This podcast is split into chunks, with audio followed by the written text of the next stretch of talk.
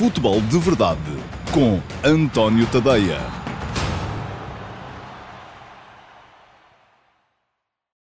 Olá a todos, muito bom dia. Eu sou o António Tadeia. Este é o Futebol de Verdade de quinta-feira, dia 4 de junho de 2020. Edição uh, que uh, se segue precisamente ao dia em que reiniciou a Liga Portuguesa uh, de Futebol. Um, foram dois jogos muito, muito interessantes. Um, é verdade que a fome de bola que todos nós já começávamos a ter também pode ter influenciado um bocado aquilo, a percepção que tivemos dos jogos, mas eu acho que até os, tanto o Portimonense Gil Vicente como depois o uh, Futebol Clube Famalicão Futebol Clube do Porto foram jogos com uh, graus de intensidade muito apreciáveis um, com uh, questões técnicas e táticas uh, interessantes também, e ainda por cima com a surpresa que foi um, a vitória do Flóculo Famalicão sobre o Flóculo Porto no jogo da noite, que uh, vem, de certa forma, revolucionar, ou ameaça revolucionar, aquilo que é a hierarquia do futebol, ou da, da, da classificação da Liga, porque se o Benfica hoje vencer o Clube Desportivo Tondela passará para a frente. e isto não quer dizer que não continue a haver ombro a ombro daqui até a final da Liga, eu estou convencido que vai haver, uh, mas simplesmente é um ombro a ombro em que quem está à frente passa a ser, poderá passar a ser o Benfica e não o Foco do Porto. Mas já lá vamos. Eu hoje vou uh, falar aqui do jogo de ontem do Porto, analisar aquilo que se passou, tentar dar minha, o meu ponto de vista sobre todos os... Uh, todas as questões, incluindo os casos de arbitragem, porque já vi muita gente a queixar-se, tanto de um lado como do outro. Enfim, de Famalicão não vi ninguém queixar-se. Vi uh, gente uh, do Benfica queixar-se e gente do Porto queixar-se. São sempre, uh, basicamente, as mesmas, as mesmas questões. O Famalicão até ganhou o jogo, portanto não tinha nada que se queixar. Um, embora também possa vir a ter razões de queixa. Mas já lá vamos. Um, vou falar dos, uh, do jogo de ontem e vou falar também uh, dos jogos uh, que hoje vão fazer o Benfica, em casa contra o Clube Desportivo Tondela, e o Sporting um, em Guimarães, frente ao Vitória Sport Clube. Dois jogos que também têm tudo para ser interessantes, como tem sido, a regra geral, este regresso da, da Liga Portuguesa. Ora bem, já sabem que podem deixar perguntas. Está a passar aqui, o Álvaro Filho fez o favor de deixar aqui a passar em um, rodapé uh, a indicação que podem comentar, podem deixar perguntas nas caixas de comentários de qualquer uma das redes sociais, seja YouTube, seja Instagram, seja uh, Facebook, porque Uh, as vossas perguntas vão ser uh, religiosamente recolhidas uh, para depois serem submetidas a um processo de seleção que vai colocar de parte as 10 que eu considerar mais interessantes e a essas 10 eu vou responder no Q&A semanal que vai para o ar na próxima, no próximo sábado. sempre ao sábado, ao meio-dia e meia também. Um, respondo às 10 perguntas mais interessantes da semana um, do uh, futebol de verdade, que vai para o ar todos os dias, de segunda a sexta, sempre ao meio-dia e meia, em todas as minhas redes sociais. Quem não tiver a oportunidade de ver em direto, pode depois ver, um, porque o, vídeo eh, fica guardado no meu site, em antoniotadeia.com. Logo quando abrem, quando entram na, no, uh, no meu site, tem logo do lado direito uh, uma um link para a coleção de vídeos do Futebol de Verdade desde o número 1, e este já é o 157. Portanto, há lá uh, muita coisa para, para, para ser vista. Uh, já temos quase, enfim, ia dizer quase um ano, não é bem assim, mas já temos muito, muitas edições do Futebol de Verdade, entre as interrupções também. Vamos então aos temas do dia, começando pelo jogo do Porto. Um, enfim, um pequeno lamiré para falar ainda do Portimonense Gil Vicente, já o disse aqui, eh, jogo interessante, intensidade interessante, a primeira parte com o Gil Vicente melhor, eh, a ter ali, sobretudo uma jogada entre uh, uh, Bojitar Kraev e Ruben Ribeiro, uh, que poderia ter uh, colocado o Gil Vicente na frente do marcador, isso não aconteceu, o, o intervalo chegou com 0 a 0 e na segunda parte valeu um golaço do Lucas Fernandes a flatir da esquerda para o meio e a meter um pontapé cruzado, que ainda bateu no poste e entrou lá onde o guarda-redes não podia chegar, um, no ângulo superior esquerdo da baliza do, do Gil Vicente. 1 a 0 para o Portimonense, um resultado ao qual os algarvios se agarraram com certeza com toda a esperança, porque é um resultado que, uh, sobretudo se o Passo Ferreira uh, perder a sua partida desta jornada contra o Rio Ave, pode permitir ao Famalicão, perdão, ao Portimonense ficar a três pontos apenas da linha d'água e, eventualmente, alargar a vantagem sobre o Clube de Frio das Aves, que também ainda não jogou nesta uh, jornada. A jornada vai ser dividida por vários dias, como vão ser todas daqui até a final do campeonato, com exceção possivelmente da, da última. Depois, mais à noite, aquele que era o uh, prazo, uh, aquele que era o, um, o jogo, uh, o prato forte da, da, da, de, de ontem, Recepção do Futebol Clube Famalicão ao Futebol Clube do Porto. Eu já tinha chamado aqui a atenção ontem que o Famalicão, antes da interrupção, vinha numa fase má, só tinha ganho um jogo, salvo erro, dos últimos uh, 8 ou 9 ou 10, uh, e tinha sido ao Sporting. Um, ontem, ainda por cima, uh, ficámos a saber que o João Pedro Sousa não podia contar com o Gustavo Assunção, teve ali um problema físico e uh, isso obrigou o treinador do Futebol Famalicão a remodelar ligeiramente a sua equipa e até a dar-lhe uma feição mais uh, ofensiva. A entrada do Ruben Lameiras no 11 obrigou ao recuo do Fábio Martins, que não é bem um médio, é mais um extremo, mas Fábio Martins apareceu a jogar como um dos três de, de, de, meio campo e isso se pode ter dado à equipa menos capacidade posicional, também lhe deu uma maior capacidade de surpreender, sobretudo quando Fábio Martins soltava no espaço entre linhas atrás dos dois médios do Porto. Ora, nem por isso um, o Porto foi, o Famalicão foi capaz de uh, garantir superioridade, sobretudo durante a primeira parte. A primeira parte foi uh, marcada por até, eu, eu atrever-me a dizer, alguma incapacidade das duas equipas para uh, surpreenderem e para criar desequilíbrios, porque tendo o Fogo do Porto mais bola, estava com alguma dificuldade, do meu ponto de vista, para ligar o jogo por dentro. Uh, a dupla uh, Danilo-Sérgio Oliveira não estava na primeira parte, pelo menos, eu acho que não funcionou às mil maravilhas. Já vi interpretações estatísticas, segundo as quais Sérgio Oliveira terá sido o melhor jogador em campo, eu já ouvi fazer melhor, é essa a minha impressão, olho nu, enfim, não estive a contar passos, nem recuperações, nem uh, capacidade, mas sobretudo acho que a capacidade de ligar o jogo por dentro não favoreceu uh, o jogo do Porto, e o Porto uh, muitas vezes foi mais igual àquilo que é o seu DNA, que é, são as tais bolas longas, sobretudo a ligação do lateral diretamente para o extremo na busca da profundidade, e foi assim que criou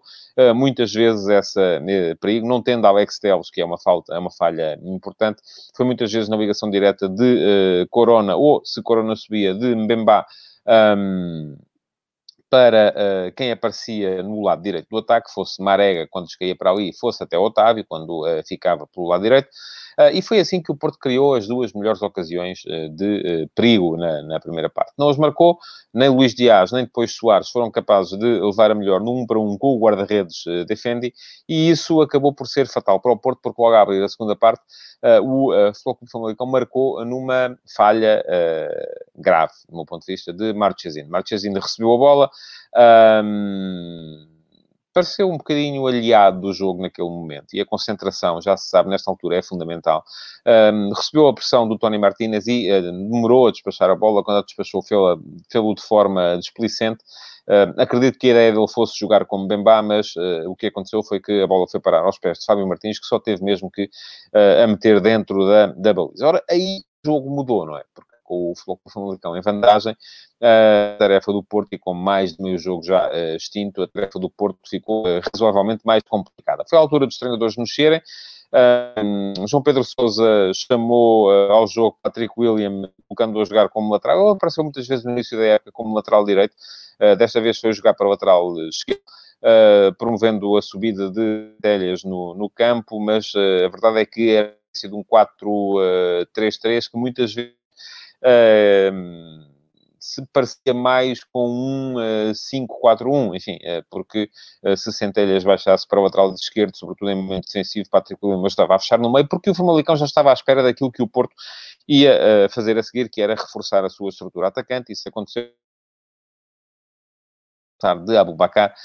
Uh, muita gente na frente, o Porto tem muitas soluções para, para colocar ali na, na, na frente de ataque, um, e a verdade é que uh, o na altura perdeu um bocadito o, o, o meio-campo e isso acabou por permitir ao Porto uh, chegar ao empate. Um bom gol também do, do assistência de Sérgio Oliveira, lá está. Uh, e a Corona do outro lado a controlar muito bem e a conseguir meter a bola entre o e o poste. Uh, mas uh, foi só de pouca dura este empate para o Porto, porque o Famalicão muito rapidamente voltou à, à vantagem, numa excelente jogada entre os dois médios, Pedro Gonçalves e, e o Racites eh, tabela um, uma bola a entrar entre linhas, uh, Gonçalves a conseguir muito bem uh, perceber onde estava o espaço, a ir lá buscar a bola, a avançar com ela, a aproveitar o facto de o Porto, naquela altura, não ter praticamente meio campo, porque Danilo tinha saído, e o meio campo defensivo do Porto, em termos posicionais, enfim, não estou a falar de agressividade, não estou a falar do ataque à bola, do ataque, estou a falar mesmo de uma questão de posicionamento, porque não havia jogadores naquele posicionamento, eles estavam colocados à frente, e estando à frente não pode estar atrás ao mesmo tempo. E isto permitiu que o espaço aparecesse e que uh, Pedro Gonçalves uh, fizesse o 2-1 para o Famalicão. Não fiquei convencido também com a, a contribuição de Marchesino neste, neste lance, porque me parece que ele não estava particularmente bem colocado. Um, e o remate acaba por entrar e por dar a vitória ao uh, Futebol Clube Famalicão e a derrota ao Porto. Assim, aqui é sempre fácil olhar para o outro lado da, da, da coisa, dizer que o Porto perdeu, uh, porque é isso que tem efeitos mais uh, imediatos, aparentemente, ou pode vir a ter efeitos mais imediatos na classificação e naquilo que mais interessa na classificação, que é o primeiro lugar, mas é importante também olhar para o facto do Famalicão ter ganho e ter feito um jogo, conforme o seu treinador no final disse, corajoso, porque acho que foi mesmo isso, foi um jogo corajoso, teve alguma fortuna na forma como o Porto falhou nas duas áreas, eh, porque falhou em termos de eh, concretização na primeira parte e falhou depois ehm, em termos, eh, enfim, eu ia dizer defensivos, mas não é, ofensivos, porque foram dois lances em que ele, ou pelo menos no primeiro lance ele tinha a bola, em que falhou uh, Marchesino. Eu recordei-me, muita gente se deve ter lembrado disso, do jogo da primeira volta, em que o Futebol Porto ganhou por 3-0 ao Famalicão no Dragão, e na altura, como boa parte, se não todos, não tenho a certeza que tenham sido todos, os golos do Futebol do Porto nasceram de perdas de bola no momento de saída por parte da equipa do Famalicão e logo apareceram os arautos da desgraça a dizer ai ai ai porque uh, isto está tudo comprado e esta é a liga da mentira então, enfim, ontem, não sei se as mesmas pessoas também acham que Marchesino estava comprado ou não,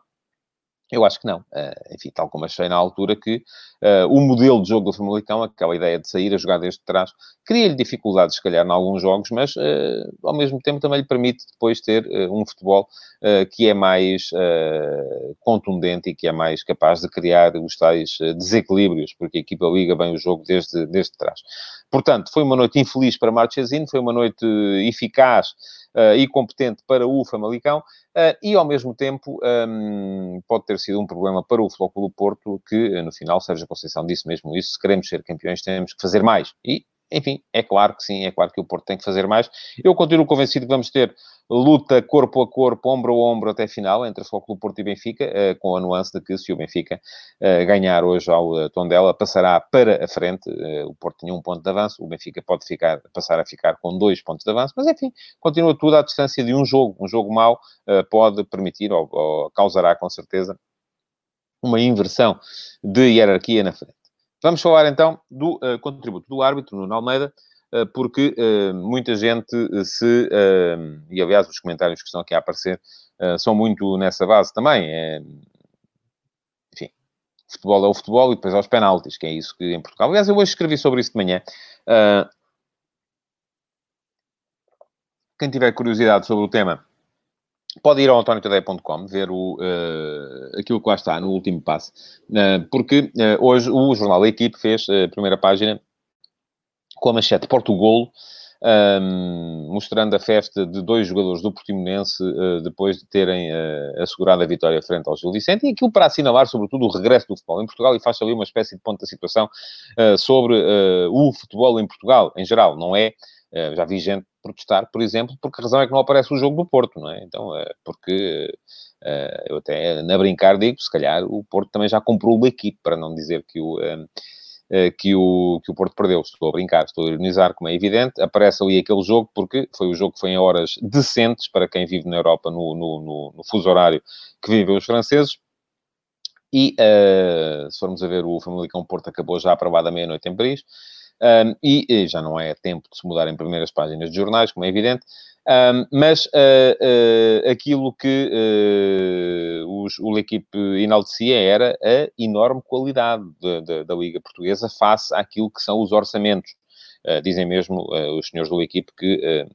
das equipas portuguesas, só quatro é que têm orçamentos que lhes permitiriam competir na primeira divisão francesa, as outras têm orçamentos dignos da segunda divisão ou até do nacional, que é uh, uma espécie do Campeonato de Portugal da França. Mas pronto, quem quiser ler sobre o tema pode ir a antoniotadeia.com, está lá o texto, é o último passo de hoje. Uh, para já, uh, vou falar aqui um bocadinho então dos dois lances de arbitragem que mais controvérsia têm provocado. Para mim, são dois penaltis de VAR, um para cada lado, mas são penaltis de VAR. Um, eu vou ser muito uh, honesto naquilo que, uh, que vi. Eu, uh, o primeiro lance, um lance de Pepe com Diogo Gonçalves,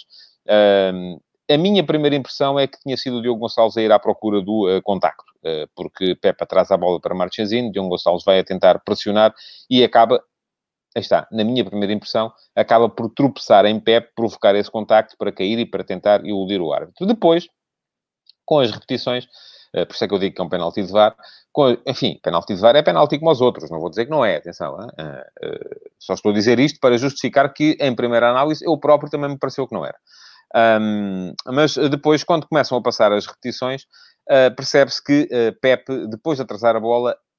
faz recuar uma das pernas. Ora, esse movimento não é natural e é com esse movimento que acaba por criar o tal uh, contacto com uh, Diogo Gonçalves, que se estatela na área, portanto, era grande penalidade. Um, é um movimento, se calhar, reflexo, se calhar irrefletido uh, de uh, Pep, mas a verdade é que ele aconteceu e poderia perfeitamente ter sido assinalada uma grande penalidade contra o Futebol Clube do Porto. Depois, mesmo na ponta final, há também uma mão de Neuan Pérez e eu sou muito pouco propenso a considerar penaltis de mão, porque na maior parte das vezes parece-me que eles não são para ser assinalados. Neste, no entanto, a mão está fora do... do, do está, está longe do corpo, está, não está sequer a acompanhar o movimento do jogador e uh, depois de Abubacar controlar a bola com o peito, a mãozinha de Neuan Pérez vai lá uh, tocá-la e impedir aquilo que poderia vir a ser uma finalização do avançado camaronês do Futebol Clube Porto. Portanto, também, numa primeira análise, uh, não me apercebi sequer que havia, que havia mão, uh, mas depois, ao fim de ver algumas repetições, percebe-se que sim, e que uh, a mão uh, lá está na bola, e portanto seria também uma grande penalidade de VAR,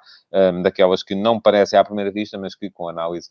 posterior acaba por se perceber que existem. Portanto, para aqueles que gostam muito de dizer que isto é tudo uma mentira, que está tudo controlado, enfim,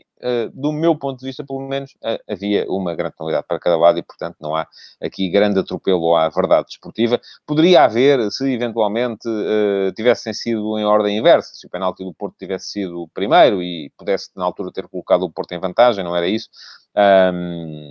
porque isso mudaria claramente o jogo, a equipa que é a primeira a marcar muda o jogo. Agora é preciso sermos muito retorcidos para dizer que se o Famalicão tivesse tido aquele penalti na primeira parte e um, Uh, se tivesse colocado logo em vantagem, isso permitiria que o Porto começasse a reagir mais cedo e com mais tempo. Enfim, isso já não é, isso é um contrafactual que já não é uh, para, a minha, uh, para a minha cabeça. Não, não sou capaz de entrar nesse tipo de argumentação.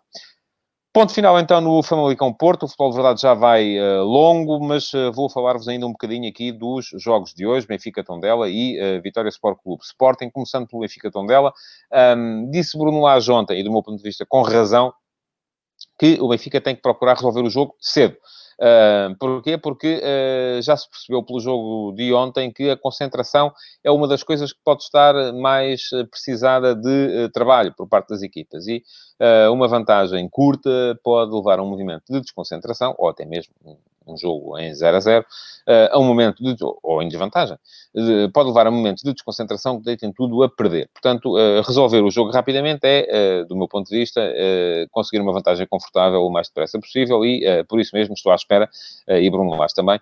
com certeza, nenhum Benfica a entrar a todo o gás para resolver o jogo relativamente cedo, ou para conseguir uma vantagem confortável relativamente cedo. Joga em casa contra o Tondela, que é uma equipa que não só está mais ou menos tranquila, como também um, não, enfim, não não, eh, não tem grandes objetivos já eh, e é mais fraco que o Benfica, notoriamente, portanto, eh, isso pode pronunciar um Benfica a entrar a todo o gás. No entanto, fico curioso com as escolhas iniciais de Bruno Lage, já falei aqui disso e vou voltar a falar, porque uh, prepara-se uh, o regresso de Gabriel ao 11 do Benfica, e ainda bem para o Benfica, porque sem Gabriel, que se lesionou Uh, recordo, no jogo contra o Famalicão em casa para a Taça de Portugal, o Benfica só ganhou um jogo, e atenção, passou muito tempo, é quase uma dezena de jogos que o Benfica fez desde então e só ganhou uma vez, ganhou ao Gil Vicente, de resto empatou e perdeu.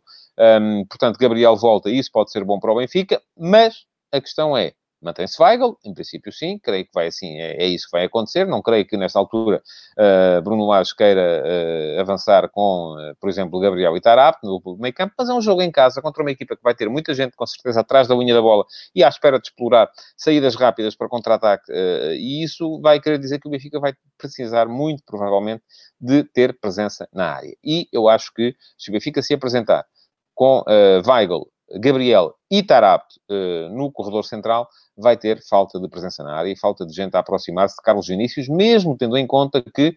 um, Rafa pode jogar sobre a esquerda e Rafa, com certeza, vai fazer esses movimentos em diagonal para aparecer em zonas de sinalização e que o próprio Pizzi, que joga na direita, pode fazer a mesma coisa. Uh, mas, ainda assim, uh, eu acho que o Benfica, para jogar com aqueles dois médios, Weigl e Gabriel precisa de um terceiro médio que seja mais jogador de área, que garanta mais presença na área. O Tarapt muda um bocadinho de hábitos, eu acho que Tarapt é importante, ou foi importante neste tipo de jogos para o Benfica, precisamente porque uh, começa a causar desequilíbrios desde muito atrás. Uh, é um jogador que arrisca logo numa primeira fase, uh, mas ou ele muda de hábitos, ou o Benfica vai ter, ou o Benfica se coloca em vantagem rapidamente, uma bola parada, num lance de inspiração individual, ou vai ter alguma dificuldade para conseguir essa tal entrada a todo o gás perante a equipa do Tondela. Depois, a seguir a esse jogo, vamos ter então um, Vitória Sport Clube Sporting, um jogo muito, muito interessante. Uh, muito interessante porque o Vitória é das equipas que melhor joga em Portugal, embora não seja das equipas que melhor define, e isto há aqui uma... Não é uma contradição, é uma, é uma realidade. O Vitória, por isso mesmo o Vitória tem tido problemas nos jogos contra os grandes, contra as equipas mais poderosas, mas uh, está ainda ali a lutar por uma posição uh, europeia. E do outro lado, temos o Sporting, que, uh, onde Ruben Amorim vai ter a oportunidade de mostrar aquilo que andou a trabalhar com a equipa e teve, uh, ele próprio reconheceu ontem que estes jogos foram, este período de paragem foi importante para a equipa por lhe uh, ter permitido limpar a cabeça de uma época de insucesso, mas também por lhe ter permitido um, transmitir conceitos que são com certeza importantes para a sua forma de jogar. Curiosidade, também aqui, uh, no 11 do Sporting e, sobretudo, em duas posições, do meu ponto de vista. Uh, quem vai substituir o Wendel, uh, porque o Wendel está lesionado e um, ali pode aparecer. Um, Dumbiá, mas também pode aparecer Mateus Nunes, o tal jogador que era da equipa de sub-23 e que Frederico Varanda já veio dizer numa entrevista que só Mateus Nunes vai pagar uh, aquilo que o Sporting teve que investir na contratação do treinador, porque o treinador ia, ia apostar nele e, portanto,